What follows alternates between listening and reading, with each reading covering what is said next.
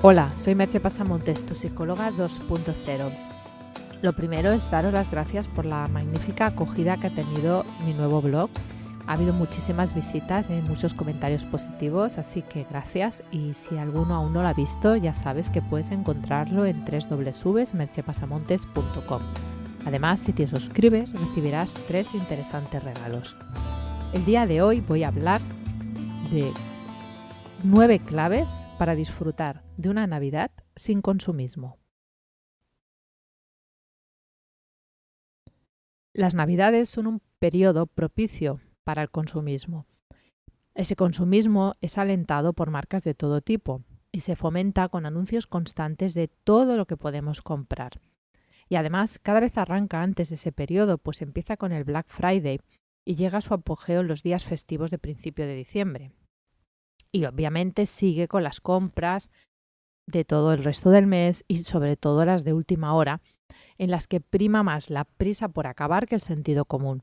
Todo ello conlleva el riesgo de gastar más de lo que pretendemos o incluso, lo que es peor, gastar más de lo que se tiene y comprar a crédito y acabar endeudado. ¿Cómo definiríamos el consumismo? Lo vamos a hacer de una manera simple y llana, como el hecho de comprar cosas que no necesitas o incluso redundantes. Vamos a poner algún ejemplo. Tienes un móvil que ya tiene algún tiempo, pero que funciona perfectamente y cubre todas tus necesidades. Este es el punto, cubre todas tus necesidades. Y además funciona perfectamente, o estas son las claves. La marca que a ti te gusta saca un nuevo móvil con algunas características interesantes, pero que en realidad no las necesitas y posiblemente no las vas a usar. Pero tú compras el móvil. Eso sería consumismo. Si tu móvil ya no funciona, qué sé yo, se reinicia solo, se descarga la batería o realmente no cubre las necesidades, las cosas que tú necesitas que haga, realmente es una compra y es una compra o una inversión incluso si lo utilizas para tu trabajo. Yo no voy a entrar aquí en lo que cada uno considera necesario, porque sería entrar en un debate inacabable y, y no nos vamos a poner de acuerdo seguro. Y además yo no soy una talibán en contra de las compras. Yo utilizo un ordenador a diario, es un buen ordenador. Hago sesiones por Skype, necesito que funcione bien, que no me dé problemas. Entonces, cuando el que tenga, que ya tiene unos años, pero de momento funciona, realmente empieza a fallar, pues compraré otro y compraré otro con buenas características. Pero para mí eso no es consumismo, sino es cubrir una necesidad, es una inversión para mi trabajo y sobre todo para mi tranquilidad. Comprarte más ropa o más zapatos de los que puedes usar porque esa es otra. A veces tenemos tantas prendas que es que no podríamos casi llevarlas ni que nos cambiáramos cada día de ropa durante 15 días. O comprar enormes cantidades de comida que luego has de tirar porque se estropea, eso sí lo considero consumismo. Y además es poco sostenible para nuestro planeta. Eso no quiere decir que no te puedas permitir algún capricho si te apetece y además te hace sentir bien. Lo importante es que no te, no te excedas, o que hagas de eso una forma de vida. Porque el principal problema del consumismo es que en la mayoría de casos se trata solo de un placer efímero, que dura el rato en el que adquieres el producto y poco después se desvanece.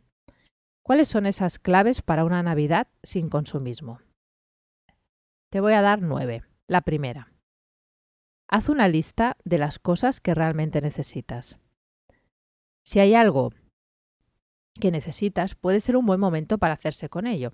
Una manera es aprovechar los descuentos que se producen. El día del Black Friday, por ejemplo, pues había productos que realmente valía la pena si lo necesitabas comprarlo en ese momento porque tenían un buen descuento. Y también es un buen momento para dar esas ideas a las personas que te vayan a hacer un regalo. Y de ese modo no juntas después de Navidad tres pañuelos, cuatro bufandas y tres frascos de colonia que igual ni tan siquiera te gustan. La segunda clave. Vea las compras con una lista en la mano y ciñete a ella, sobre todo si vas a grandes superficies. Todo está pensado para que compres mucho más de lo que necesitas. Todo. Hay miles de estímulos a tu alrededor y de, llamémosle, pequeñas trampas o trucos para que caigas. Cuando hayas cubierto la lista, permítete un capricho si lo deseas, pero trata de que sea solo uno.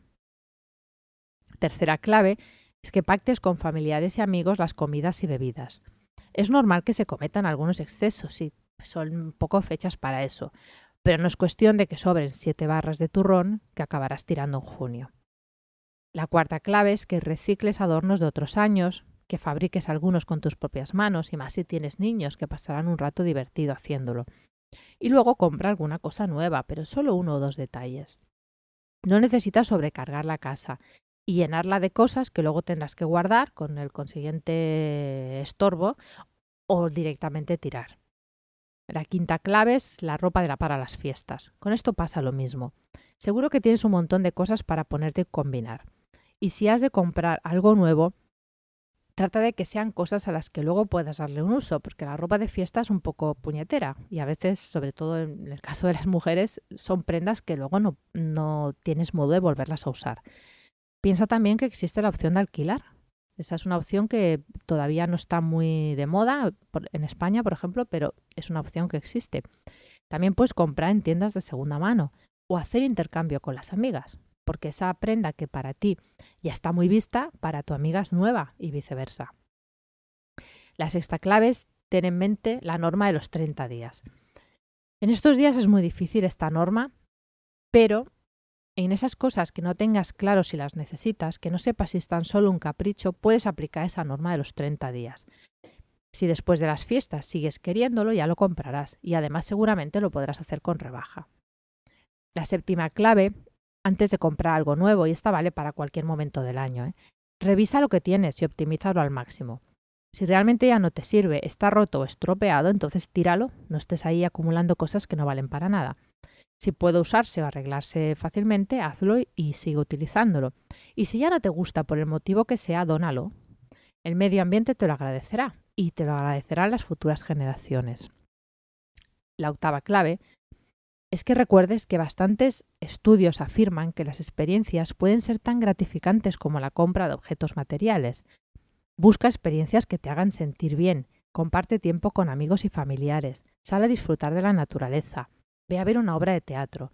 No te limites al consumo de objetos materiales. Y esto también sirve para los regalos. Puedes regalar experiencias en lugar de regalar objetos. Y la novena clave es que seas solidario.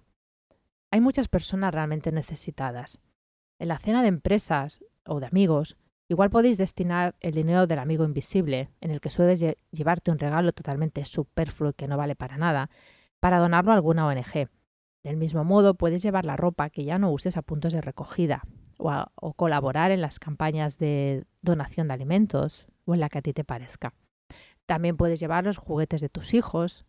En fin, hay un montón de opciones, hay un montón de ONGs y, hay un montón de maneras de colaborar. Piensa en hacerlo de, eh, de alguna de ellas. Puedes, puede que te estés haciendo la pregunta, oye, pero ¿puedo gastar en algo? Evidentemente que puedes gastar en algo. Yo te he dado las claves para no sobrepasarte, pero evidentemente que tú puedes gastar según tus necesidades y, tu, y, tu, también tu presupuesto. Pero también recuerda que la mejor inversión que puedes hacer es en tu crecimiento y bienestar interior.